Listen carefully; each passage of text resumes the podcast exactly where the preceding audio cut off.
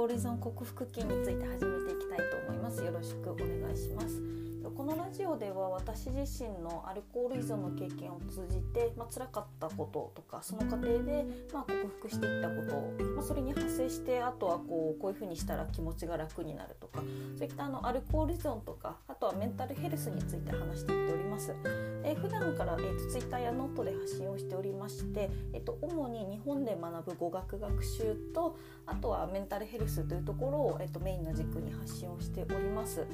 で、えーと、ノートの方は語学学習のネタが多めになるんですけれどもこちらの、えー、ラジオの方ではアルコール依存やメンタルヘルスについて話していきたいと思います。はいで、えーと、今回のテーマなんですけれども、えーと、あお酒をやめてマシになったことというところで話していきたいと思います。で、えー、と前回のラジオで、えー、と正直そんなに良くなったことはないなっていう話ででなんでな良くなったことがないのかって感じるかっていうと私の場合はなんかマイナスがゼロになったというかお酒を飲んでてひどかったのが例えばマイナス10がマイナス0、まあ、普通のところに戻ったとかあとはマイナス50だったのがマイナス5までになったとか、まあ、そういった意味であの改善はもちろんしてはいるんですけどもなんか良くなったっていうよりはなんかマシになったっていう表現の方がなんか当てはまるのかなと思ってやっとなんか普通の状態に戻ったというか、まあ、そういったところなので、まあ、ちょっとえーとまあ、今回はその良くなったっていうかあ、まあ、マシになったなっていうところをちょっと話していきたいと思います。で私自身が感じるところをまずお話しした後に、まあ、実際こうネットとかで、まあ、同じように断酒経験とかあのお酒やめた方の、まあ、なんか記事とかいろいろ読んで、まあ、それでそれに対して自分でどう思うのかなっていうところをいくつか話していきたいと思います。はい、よろしくお願いします。はいで、えーと、私の場合お酒をやめて、えーと、マシになったっていうところでいうと主に3つあります。で1つはまずお金ですね。これが一番大きいですね。で単純に普通に例えばまあ一番ピーク時のひどかった時のお金の使い方でいうとまず1次会に行きます。でまあそこでまあその場所にもあるんですけど大体3000から5000ぐらい払います。で次に2次会行きます。まあ場合によって2次会だったりあとはまあカラオケ行きますと。でカラオケとかだともう朝までなんでもう何いくらぐらいですかね5,000円とか使いますかね。で場合によってはカラオケじゃなくても2次会でまた使って3,000から5,000円使った後にタクシーで帰るとか。まあ場合によっては満喫の時もあるんですけど、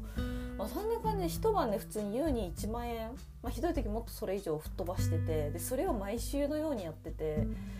いや下手したら週2とかでやってたんで、まあ、そりゃお金なくなりますよねっていう話でした。であとは、えっと、ちょっとまた別の回でもお話ししたんですけどお酒飲んでる時があの正常な思考ができなくてあの日中とか平日とかでお酒を飲んでいない時でもやっぱりずっと飲み続けたものが蓄積されているのでやっぱ正常な判断ができなくてなんかカードでバカバカ切ってアホみたいに買ってたっていうのもあったので、まあ、そういうのはなくなりましたよねやっぱり。うんでまあ本当にやっとこれって私の中で言うともうマイナス100がやっとゼロのところまでいったというか普通の人って当たり前じゃないですかその毎月の給料とかがあってその中で自分でやりくりしていくっていうのがもう当たり前じゃないですかでも私の場合その当たり前ができなくてカードバンバカ切ってリボ払いとかなんかキャッシングとか本当にそんななんかバカみたいなことをしていたのでなんかやっとマイナスゼロが100になって人としてのスタートラインにやっと立てたかなっていう感じです。はい、でえっと、次2つ目なんですけれども2つ目に関しては、えっと、やっぱそのお酒の席による失敗がなくなったっていうところです。でお酒飲むと人によっていろいろこうあのどうなるかって結構どう変わっちゃうかって人によると思うんですけど私の場合はあの、まあ、いくつかあるんですけどなんかこう愚痴を言うとか泣き情報になるとかいろいろあるんですけどやっぱ一番ひどかったのがすごい口が軽くなるっていうのがあってなんか言っていいことと悪いことの境目がつかなくなってしまってなんか本来だったら言っちゃいけないような社内の内部事情を他の部署の人に話しちゃったりとかなんかそういうことを結構してしまってたのでやっぱそういうのをやるとやっぱ信頼ってなくなっちゃいますよね。だからやっぱりそういうお酒の席による失言というかそういう信頼をなくす行動っていうのがやっぱり、まあ、単純にその飲み会とか行かなくなって。まああのまあ、最終的には寛解っていう原種の段階になって、まあ、多少ちょっとは飲むは飲むんですけどでも昔みたいな飲み方はしないので、まあ、そういう失言はなくなったかなっていうところですね。はい、で3つ目が、えっと、愚痴が少なくなったっていうところですね。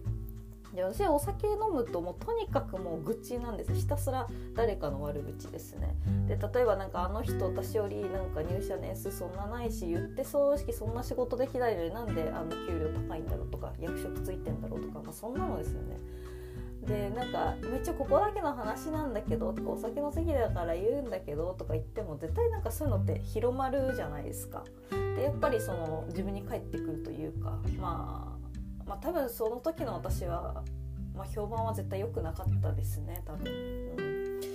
っていうところがあってでまあ愚痴がなんかでも愚痴も正直お酒をやめたからといって別にゼロにはならなかったですね当時はなんか当時勤めてた会社が割とこう陰口とかそういうのが多い環境だったので、まあ、そういうのに拍車がかかって飲み会ですごい行ってたっていうのはあったんですけどなんかお酒の飲み方を改めた後も、まあ、結局その例えば10行ってたのが、まあ、2ぐらいになったかなってところではあるんですけど完全にはちょっとなくならなかったんですけど、まあ、でもそれでもだいぶ、まあ、少なくはなったかなっていうところです。はい、以上が私が感じた主な3つのマシになったことですね。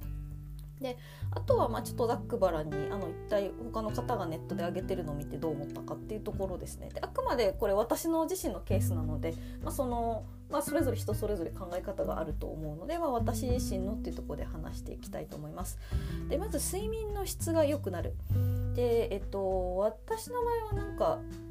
まあ、これも多少はマシになったんですけどなんかそこまですごく劇的に良くなったって実感はなかったですね。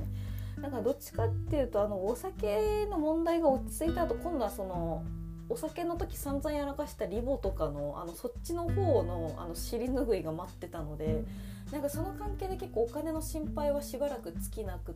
てなんかその結果結局まあ、ちょっとお酒のとはまた別の性質のちょっとこう眠りの浅さというか質の悪さはありました。であと記憶がなくならない二日酔いがなくなるまあまあこれはそうですね確かにこれはあると思います。で料理の味がずっとちゃんとわかるあ、まあ、これは私そんなお酒飲んでも飲まなくても料理の味は変わらなかったです。でいつでも車に乗れる、ま、車もちょっとすいません。私もともと全然運転しないペーパードライバーなんでちょっとここはあまり分からなかったです。でお金が減らない、ま、これはさっき言った通り一緒ですね。で時間を効率的に使える。あこれはあると思います。確かに。でやっぱりその飲み会だと2時間3時間とか場合によってはもう朝までとかなるんで、まあ、その分の時間はもちろん効率的に使えるなとは思います。で無駄な飲み会がなくなる。まあそうですね。これはその通りです。ね体重が減る。体重は私そんな変わんなかったんですよね。まあ痩せたその時期に痩せたは痩せたんですけどなんか運動もしてたので、まあ、お酒による痩せなのか運動による痩せなのかちょっとその因果関係はわからないです。で肌の調子がいいっていうのであここなんか私はそんなになんか変わんなかったです。やめる前もやめた後も、まあ、もしかしたら自分が実感してないだけで周りから見たらそうなのかは分かんないですけどね。はい。ということでそんな感じでした。なのでそうですね。私の場合なんか劇的に良くなったっていうよりももうなんかマイナス10とか100がやっと0に近づいて人としてのスタートラインに立てたって思ったってとこでまあマシになったところ主に自分の中での3つっていうところを挙げました。